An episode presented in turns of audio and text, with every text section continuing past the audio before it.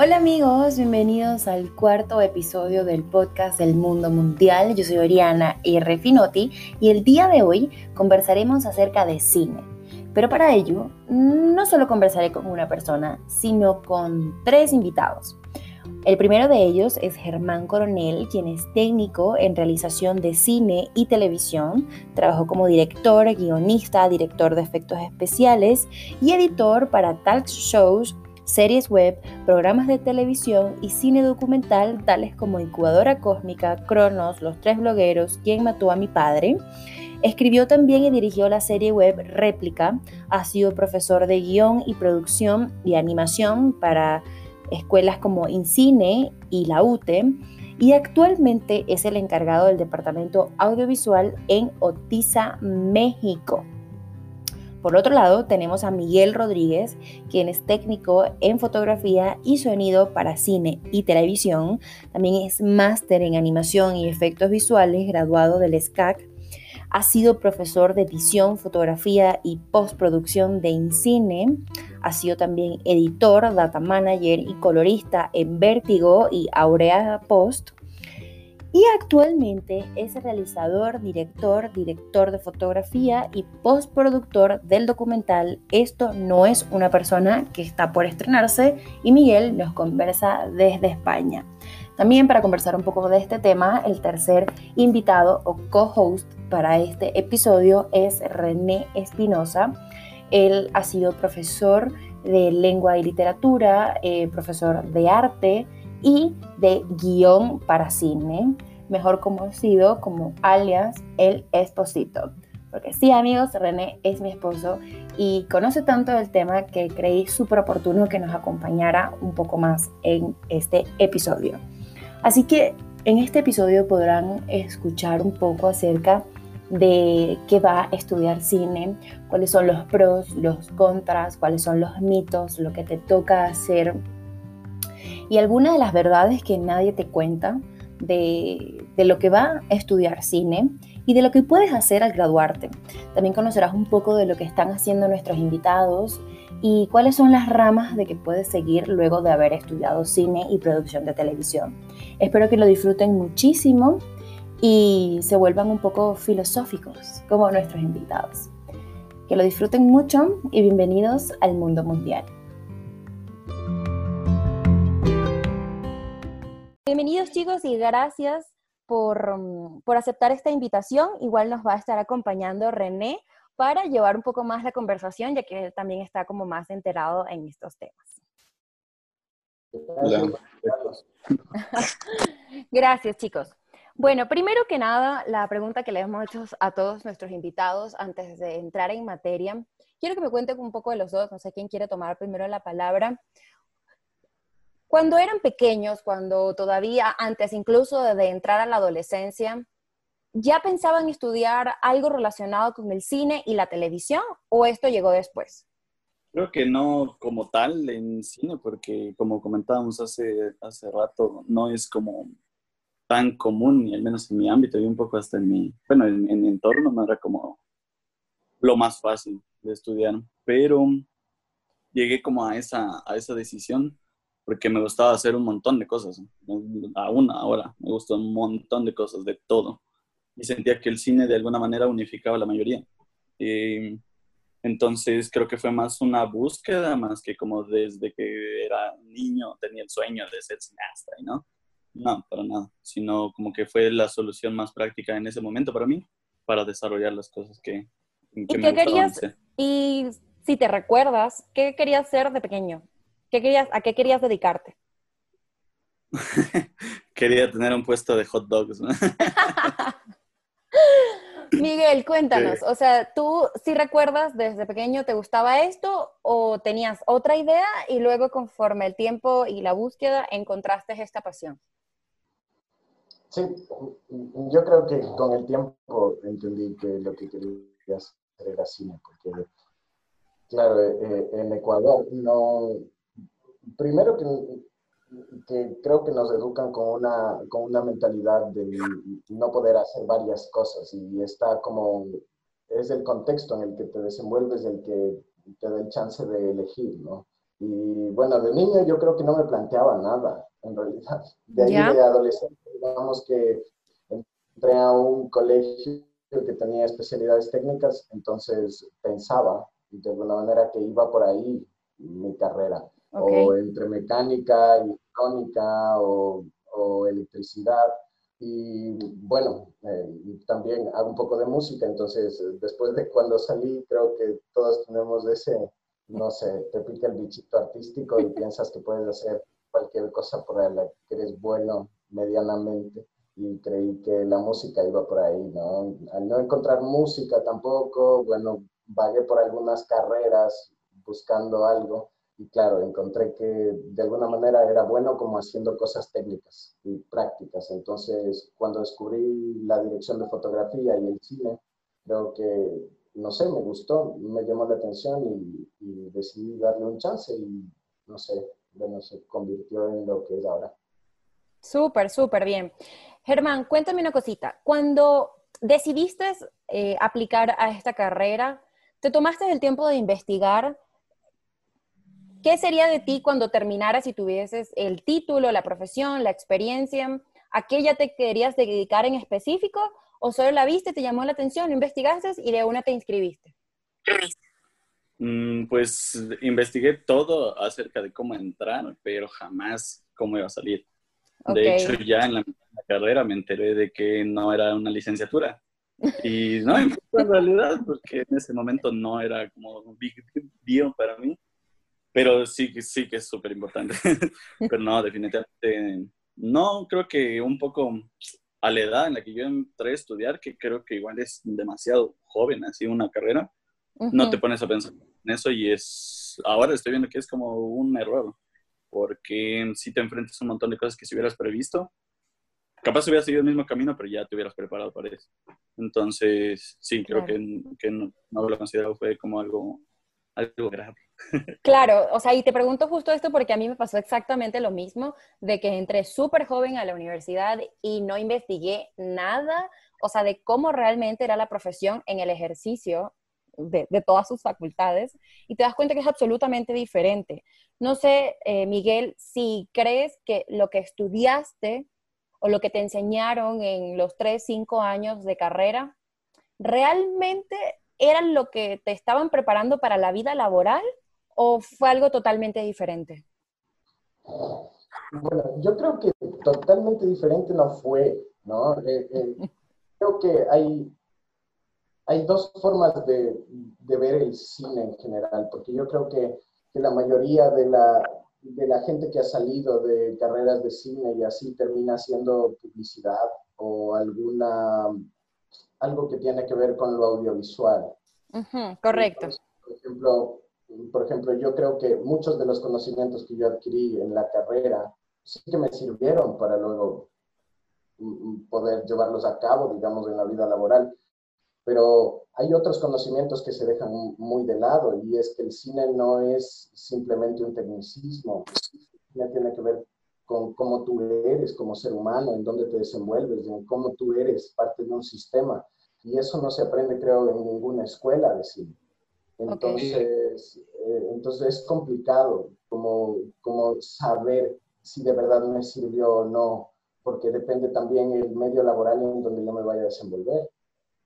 Eh, una cosa que, que, todos que nombraron ustedes que me parece súper interesante, y es que eh, Germán habló de que era creativo desde el principio para muchas cosas y Miguel desde su lado dijo que era hábil para muchas cosas. Eh, y creo que eh, parte de todos los que han, estado hablando en el podcast es esa eh, no necesidad de encasillarse, ¿no? creo, por ejemplo, que alguien que es creativo es creativo para todo. ese es uno de los problemas de la educación, por ejemplo, pensar que los doctores, los científicos no tienen que ser creativos cuando tienen que funcionar de una manera súper creativa, si no, no existe un avance. y lo mismo va a pasar desde el término que usó el Miguel, desde la habilidad aquel que es hábil para algo no puede tener quietas las manos, tiene que estar en constante movimiento, ¿no es cierto? Eh, y una de las cosas que conecto con lo que están diciendo ahorita es esa idea de que eh, además en estas carreras que eh, los dos han seguido, que yo estuve también cerca de ustedes por ahí, nunca vas a aprenderlo todo.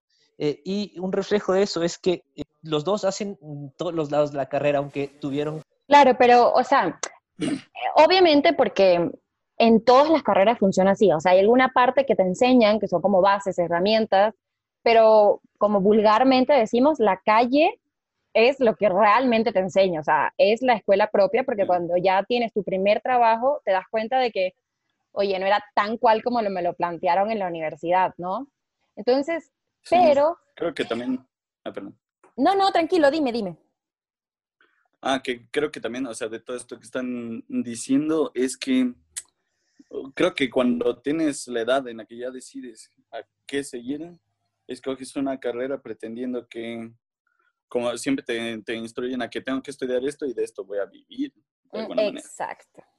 Y a veces sí, y a veces no. En las más tradicionales, digamos que es un poco, sí es eso. Y por lo mismo es, por ejemplo, decides una carrera o una universidad de en cuál te enseñan, no sé, en este caso, más programas, en cuáles ruedas más, en cuáles, no sé, te dan profesores con más experiencia técnica más que otra cosa, porque específicamente creo que en el cine, como ya comentamos hace un momento, creo que es una casa, como dijo Miguel, y que estoy totalmente de acuerdo, que es, eres tú. O sea, la carrera tienes que crecer tú, porque aprender a usar un programa de edición, incluso aprender a dirigir actores y demás, puedes aprender de cualquier otra cosa, pero la carrera como que se debería enfocar más en hacerte crecer a ti. Y un poco que aunque en las artes es más evidente esto, igual en las demás. O sea, yo habré estado este, muy de cerca con médicos y programadores y los mejores programadores son los, digamos, entre comillas, los mejores, son los que más han viajado, los que más problemas han tenido, los que más han ayudado y los que más han jodido a la gente también un poco. Mm. Entonces, entre más vives, te ayuda a desarrollarte profesional, no importa cuál sea tu profesión, pero no lo importante de una profesión, un oficio, no es la herramienta en sí al final y te vas dando cuenta de eso, sino el, el, punto de vista y el objetivo que tienes como persona para desarrollarte en ese ámbito, creo. Entonces ahí es como algo que cuesta un montón también entenderlo cuando, cuando estás empezando o cuando decides. Claro, incluso, y eso también es lo que mismo acabas de decir, lo aprendes con la experiencia y, con, con la interacción con otras personas también.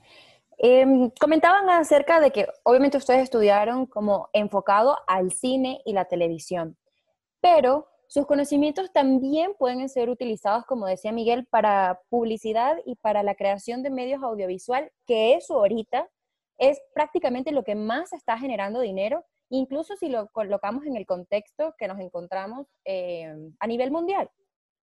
Para eso ustedes está bien, o sea, está bien ser flexible, aunque no importa que yo haya estudiado cine, eh, está bien utilizarlo para publicidad y para la dirección o edición de medios audiovisuales? Mm, yo, yo creo que está bien que haya de todo. El problema viene cuando en realidad tus posibilidades no son otras que hacer eso. O sea, cuando tus posibilidades, cuando tú quieres hacer cine y tus posibilidades solo te dan para hacer publicidad. Y digo solo, no queriendo decir solamente publicidad, porque hay publicidad que es genial, que, es admirable, pero cuando tú quieres hacer cine, que es algo súper específico, y para comer y llenarte la barriga tienes que hacer publicidad, eso al año, al medio año te consume. O sea, cuando no hay opción es cuando yo me quejo. Porque si yo tuviera la opción de hacer cine o hacer publicidad o hacer audiovisual o hacer lo que cualquiera de los en el ámbito audiovisual, todo lo que existe, yo tal vez, no sé, no tendría ninguna necesidad de hacer algo en específico solo para saciar mi hambre, por ejemplo. ¿No? Pero claro, cuando me obligan básicamente y el mercado está lleno de gente que solo hace publicidad o cosas audiovisuales, entonces, claro, tu sueño queda de lado para poder satisfacer una necesidad física. Claro, claro. Porque te pregunto esto porque hemos visto que el tema del cine, si bien es cierto, cambia también de donde el país donde te encuentres, porque tal vez apoyan muchas más las producciones independientes, el cine nacional, o cuando estudias cine ya tienes como la meta de, de salir de Latinoamérica, digamos, porque todos vivimos en Latinoamérica, y irte a un lugar donde, por ejemplo, España, donde tienen ya ahorita, le están apostando mucho, mucho, mucho más a ese tipo de producción que tal vez en el país donde lo estudiaste. O sea, ¿cómo lo ven enfocado ustedes en ese ámbito? Pues es que yo creo que es que es bien difícil eso y es una, una conversación muy delicada y, llena de subjetividad, porque al final de cuentas, por lo menos yo he entendido, o no sé si me he obligado a entender eso en los últimos, en los últimos dos años, por lo menos, que el cine es un medio. Y como yo les contaba, entré a estudiar cine porque quería contar un montón de cosas y me parecía que el cine las unía, pero ahora, después de un montón de cosas, ya no quiero hacer cine. porque ya me decidí por otra cosa que para mí tiene una herramienta extra eh, al cine que es más fuerte, pero al final de cuentas un medio. Y, por ejemplo, no sé, si ahorita tal vez voy a decir una, una estupidez, pero no sé, si Godard estuviera en estos tiempos, Godard sería el, un youtuber, porque él lo que quería era contar y tenía las herramientas súper cerca. Capaz nadie lo conocería y capaz vería su trabajo, pero había hubiera cubierto esa necesidad de contar con las herramientas de ahorita. Entonces, digamos que los medios ahorita están de alguna manera, entre comillas, más democratizados, eh, pero depende, ahí creo que esta, esta pregunta en específico depende de la persona, porque el cine, hay quienes son como muy apasionados del cine, y como el cine tiene que ser cine, y no hay más. Pero eh, si lo que tú pretendes es encontrar un medio que te deje gritar, entonces, yo creo, en mi punto de vista, cualquiera es válido. O sea, el papel, las cartas, todo, para mí. Ajá. Ya que vamos saliendo un poco de esta parte de, de la carrera como tal, eh, vamos a eh, lo que sería la pasión. ¿Qué, ¿Qué, les apasiona dentro de lo que hacen? Eso, eso es mucho, eso me gustaría a mí saber. ¿Qué es lo que les motiva a seguir haciendo? ¿Qué, qué proyectos les gustaría elegir? Eh, ¿Cuál es su pasión dentro del cine? Bueno, yo yo cuando tomo un proyecto o cuando, cuando saco o quiero sacar algo adelante, ha sido porque hay un trabajo detrás. Creo que la pasión, la pasión es algo que, que no sé, es súper prostituible. Eh, creo que no, no hay pasión sin trabajo. Entonces, yo encuentro, yo encuentro la pasión una vez que me involucro con el tema. Entonces, si me involucro con el tema, por ejemplo, yo estoy investigando sobre algo, ¿no? Sobre, no sé, puede ser una enfermedad rara o nuevas tecnologías. Eventualmente encontraré la pasión para hacerlo, pero primero necesito informarme, necesito trabajar, necesito, no sé, nutrirme de un montón de cosas. Eh, la pasión por el cine está, pero también si simplemente lo veo se vuelve afición. No, no sé, la pasión tiene que ver estrechamente, está ligada con el trabajo. Entonces, para mí la pasión nunca ha sido algo tan etéreo como quisiera admitir. Siempre ha sido algo mucho más mecánico, más de sudor.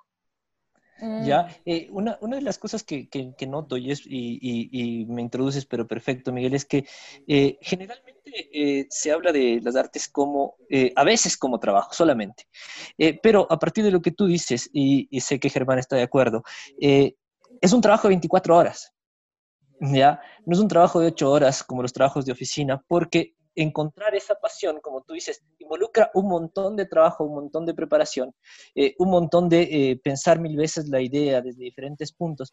Así que básicamente el trabajo creativo es un trabajo que no se acaba y, eso es algo que tenemos que reconocer. Eh, con Bego, Begonia Salas, que apareció en uno de los capítulos de este podcast, Oriana le preguntaba si nace o se hace.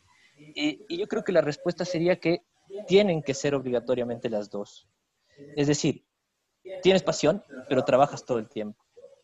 Sí, sí, yo creo que yo estoy totalmente de acuerdo en eso. O sea, creo que nada que medianamente te apasione puede salir adelante sin que tú le chingues día y noche sin descansar. Es como, es, es, es bien imposible y al mismo tiempo también siento que es bien difícil y tal vez ni siquiera se pueda lograr como definir una cosa en realidad. O sea, como que al final es como un bien abstracto la pasión. No sé, no sé si a mí personalmente me apasiona el, pero, y de acuerdo a lo que, a lo que decían antes, igual el apasionarte por algo creo que es como súper, es como salvaje en realidad. O sea, todos elegimos lo que sea que, que, queremos por esa, esa necesidad salvaje de hacer algo, que por lo general es comunicar. Pero a veces, o sea, yo sé que tú tienes que tener pasión por algo, pero también creo que a veces no tanto llegar a lo, a lo, apasionante, sino realmente lo que te haga feliz y que no lo tengas que hacer como con rabia, o sea, como con despertarte, decir, ¿qué? O sea, pereza, no quiero seguir haciendo esto. O sea, ¿ustedes se encajan en eso? ¿O realmente sí son felices haciendo lo que les, o sea, lo que eligieron? Eh, eh, ya sea eh, dar clases, ya sea como editores, como profesores, o sea, en la rama que hayan elegido, ¿se sienten cómodos, se sienten felices? Yo creo que sí, pero no por el trabajo que me da dinero. Digamos que ahorita vivo de, entre comillas, es una de las cosas que me apasiona. Ahorita yo animo desde que comienza el día hasta que termina. Pero la mitad del día lo hago para el trabajo que me da dinero.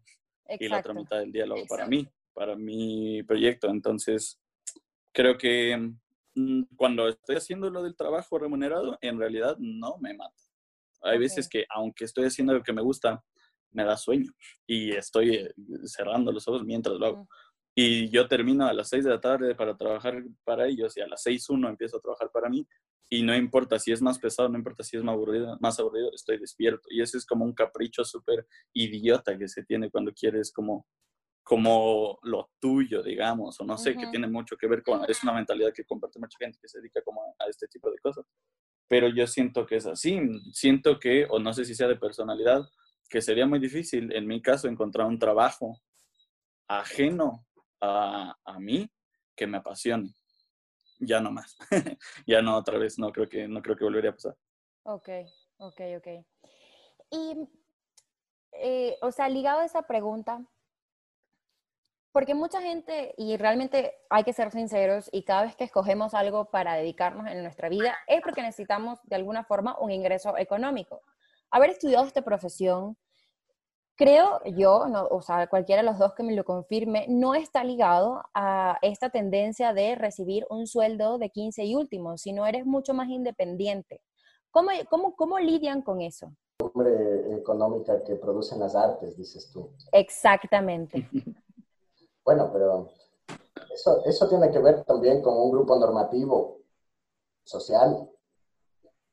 El grupo normativo social establece qué ver y qué no, y qué hacer y qué no, y qué leer y qué no.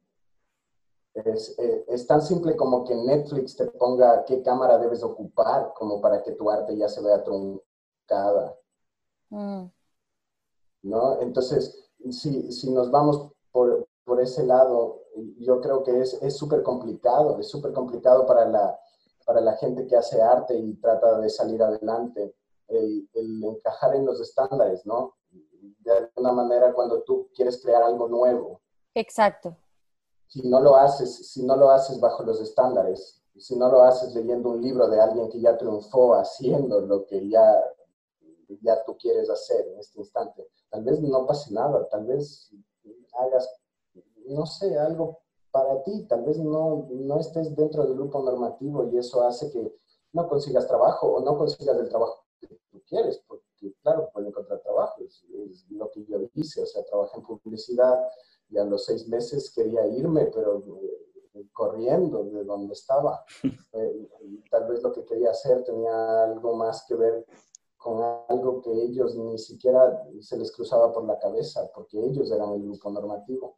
Entonces yo creo que para los nuevos artistas y para los artistas en general, el arte tiene ya dos tipos de, es un río dividido en dos. Uno es la gente del grupo normativo y el otro es la gente que hace arte casi como un, un afán de resistencia. Y ese afán de resistencia no trae más que pobreza.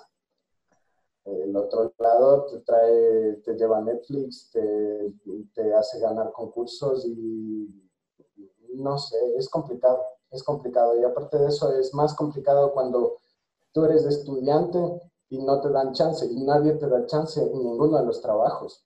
Es como lo que pasa cuando extienden las jubilaciones, por ejemplo. Extienden las jubilaciones, pero nadie entra de nuevo, nadie se foguea en el, en el, en el medio entonces empieza a haber no sé, yo creo que la inestabilidad económica en los artistas es algo que también viene vinculado a su pasión, porque si no, no estaríamos en esto. Mm, claro, pero, o sea, justo lo que dices, yo creo que es cierto que no todo el mundo comparte el mismo arte y hay un tipo de arte mucho más comercial y que es el que posiblemente te va a dar mucho más dinero porque es lo que la gente quiere consumir. Pero creo que también existen motivos, o sea, por ejemplo, Germán lo estaba comentando, de que tal vez si nadie quiere comprarte tu arte, tú creas tus propias plataformas para mostrarlo. Porque siempre va a haber algo, alguien que sí le va a gustar lo que estás haciendo y que comparte tu misma visión. O sea, ¿qué opinan eso de crearse sus propias plataformas? Mm, yo creo que, y unificando esta última pregunta con la anterior, eh, a mí me parece que la metodología James Franco es lo mejor. Que mm. James Franco, este actor así, super blackbuster, sale en una película de Spider-Man y gana millones y luego hace 25 películas independientes que nadie ve, pero eso a él le llena. Entonces creo que un poco entre más te vas metiendo en este mundo, empiezas a encontrar eso a, tu escala.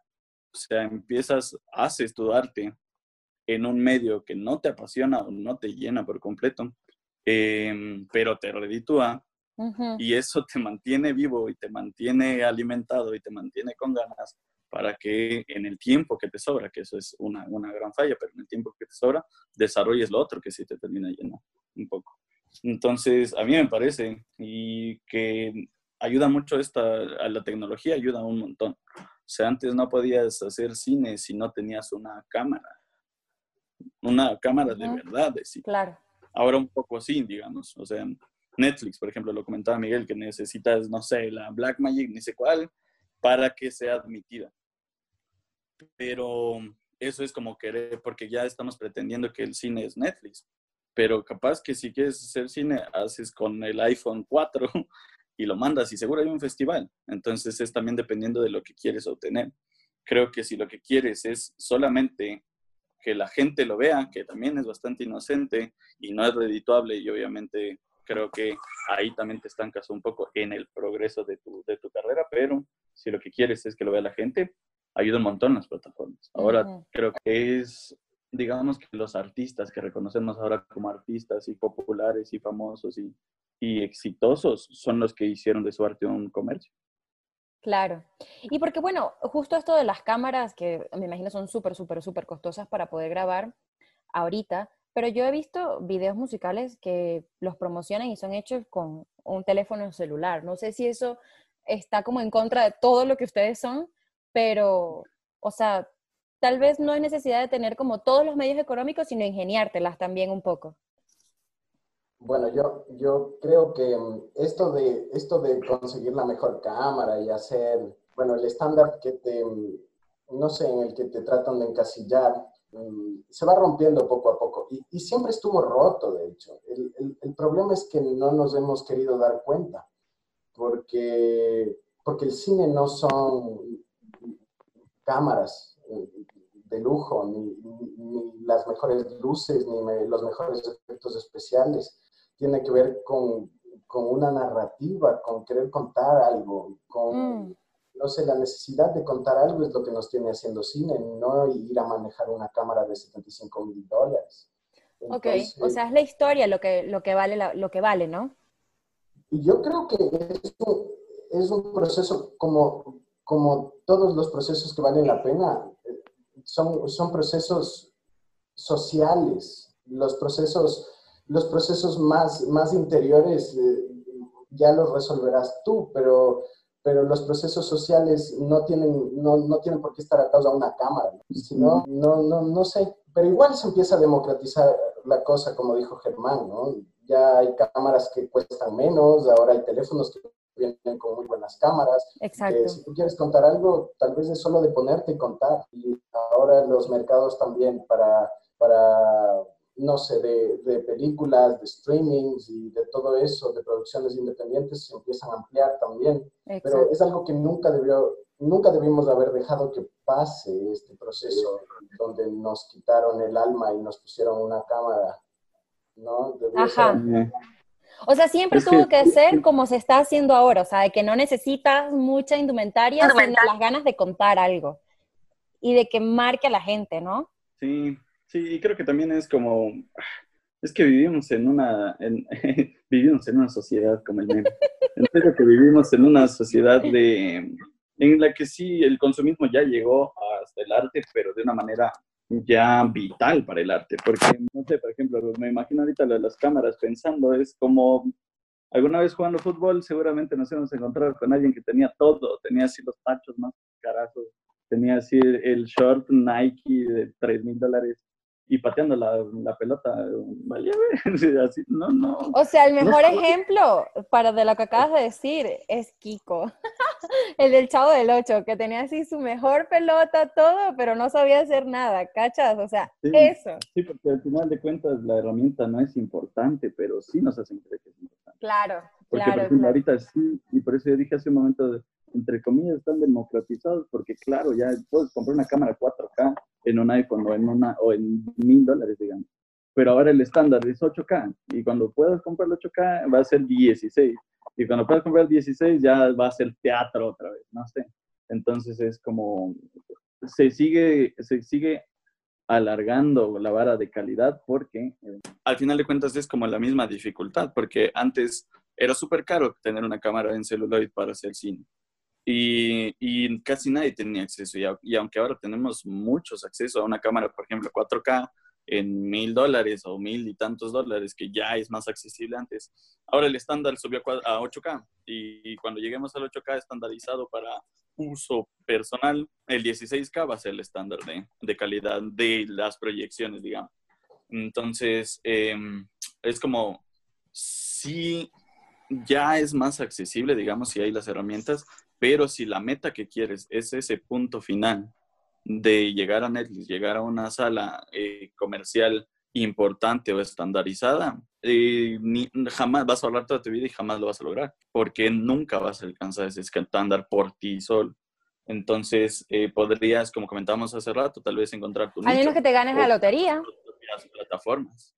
O, Uno nunca o sabe. Que dones, o que dones un riñón y vendas el otro. Claro. Eh, yo, yo me acabo de imaginar algo súper gracioso, porque obviamente todos hemos trabajado en otras cosas.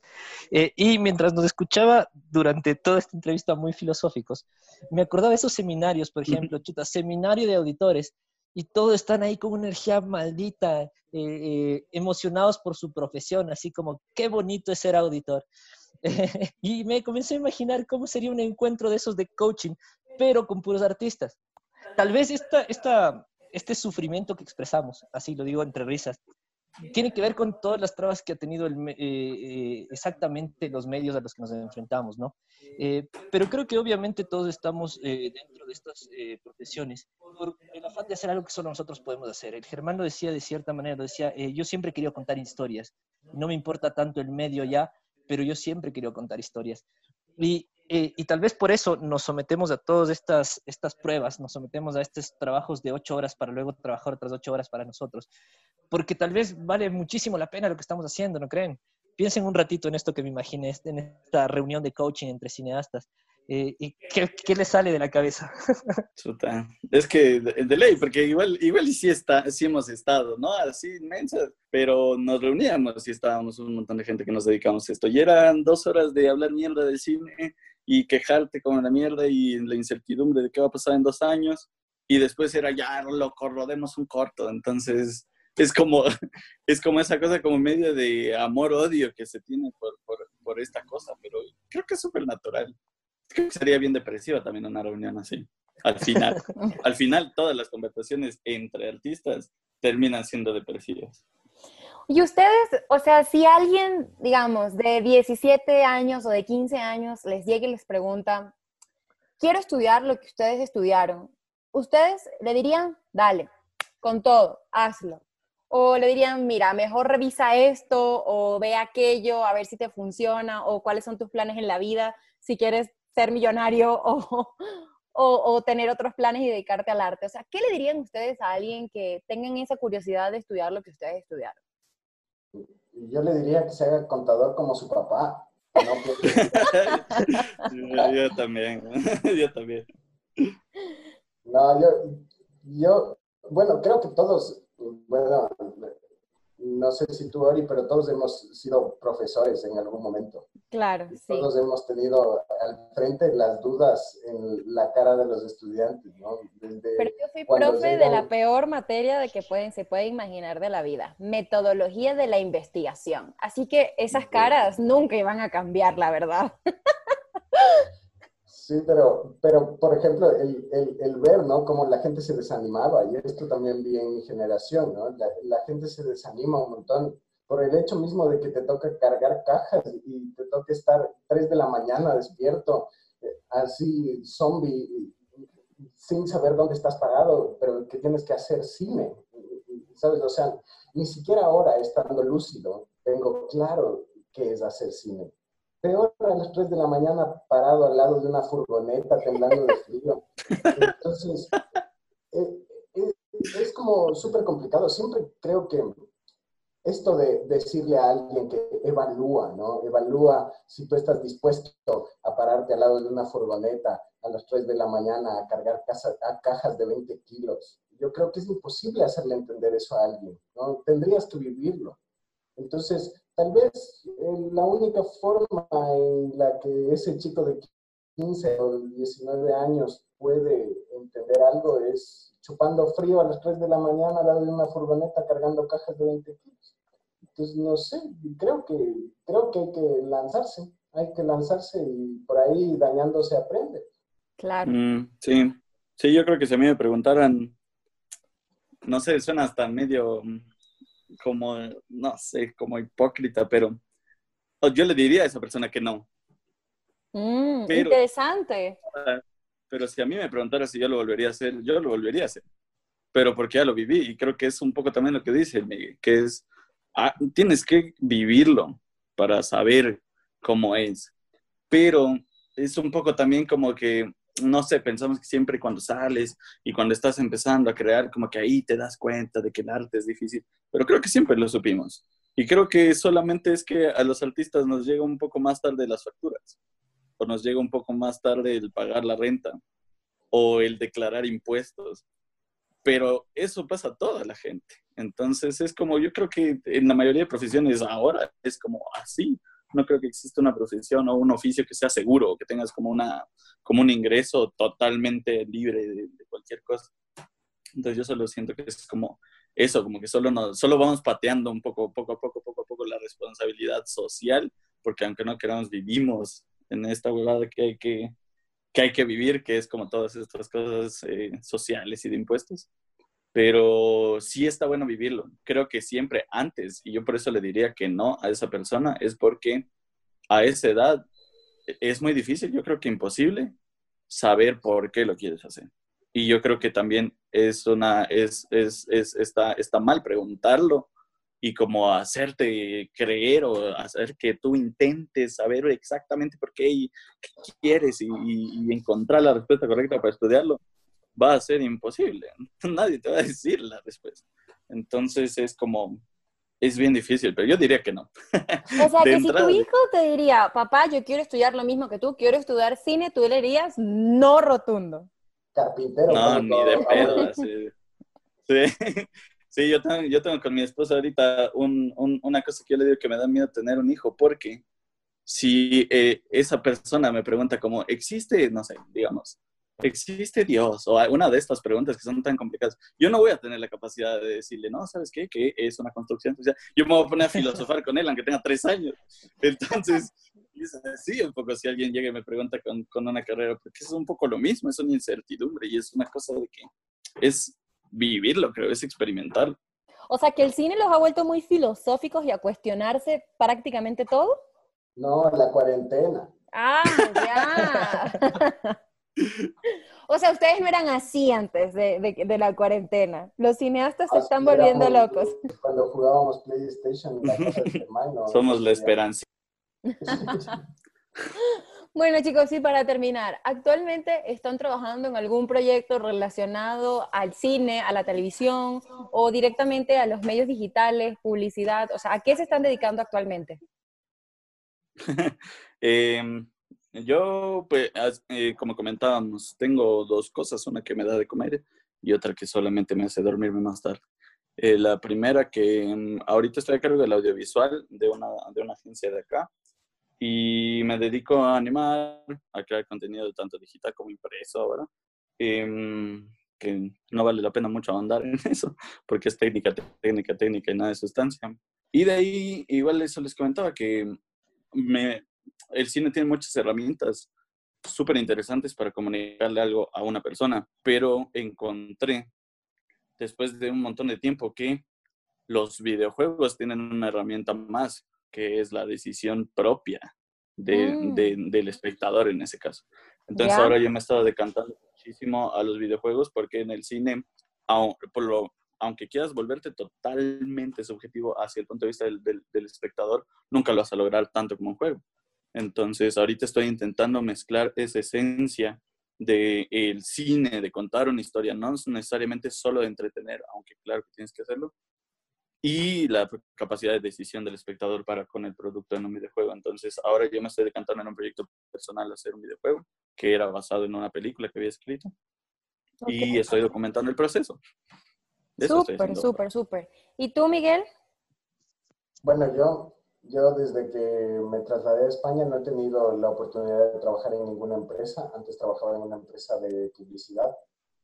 Eh, pero, em, bueno, con un amigo tuvimos una idea de un documental y lo generamos. Bueno, fueron unos varios meses, casi un año de, de preparación para, para grabar el documental. Lo grabamos y ahora estamos eh, próximos a, estrenar el documental, que ya les haré saber cómo va. Y, nada, eso. Y, por ahora, en las mañanas también estudio dramaturgia y estoy tratando de escribir un guion, una ficción, para ver qué pasa, porque igual es que para el documental tuvimos que hacer un crowdfunding y bueno, salió bien en la medida de lo posible y bueno, a eso me estoy dedicando ahora, porque también hicimos la postproducción, yo hice el color, eh, bueno, las gráficas y eso, entonces, bueno. Súper, súper bien. Porque eso es lo que, o sea, incluso eso fue algo que no conversamos, pero que el cine lleva muchas cosas. Desde prepararte y buscar información para poder escribir un guion o un boceto de lo que vas a tratar, escribir esa historia, producirlo, postproducirlo, o sea, son muchos, muchos pasos, ¿cierto? Sí, y ahora que lo dices, si alguien viniera y me preguntara, le diría que sí, por eso mismo que acabas de decir, porque sí, en el cine te, te obligas a hacer de todo. Entonces, por ejemplo, yo desde que me gradué he trabajado de todo, de redactor, de editor, de director, de actor, de, de, todo. Y es algo que cargas cajas de 20 kilos. cargas todo, también manejas la furgoneta también, todo, eres de todo. Entonces, el, el, el catering, todo. Entonces, el cine creo que eh, como que sí te da esa posibilidad de que tienes un, un como bastantes áreas en las, que, en las cuales tú podrías desarrollarte eventualmente. Entonces, capaz eso es algo bueno, eso es algo bien bueno, creo, del cine. Mm, súper.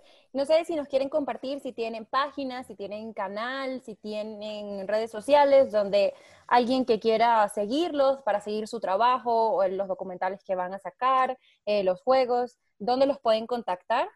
Bueno, nosotros para, para lanzar el crowdfunding del, del documental hicimos una página en Facebook que se llama Esto no es una persona.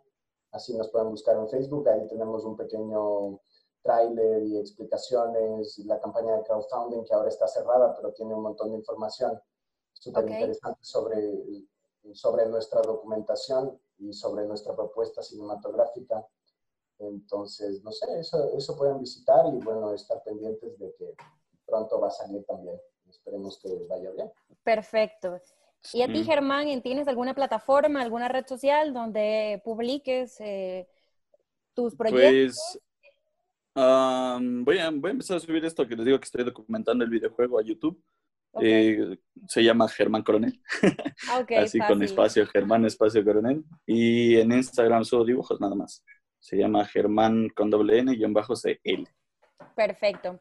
Gracias chicos por, por esta pequeña conversación para ver y demostrar si alguien está interesado en esto o si necesitan alguna persona que haga cine o producciones audiovisuales. Esto también va a ser una guía para muchas personas. Gracias y que les vaya muy bien. Gracias a ti. Muchas gracias, gracias.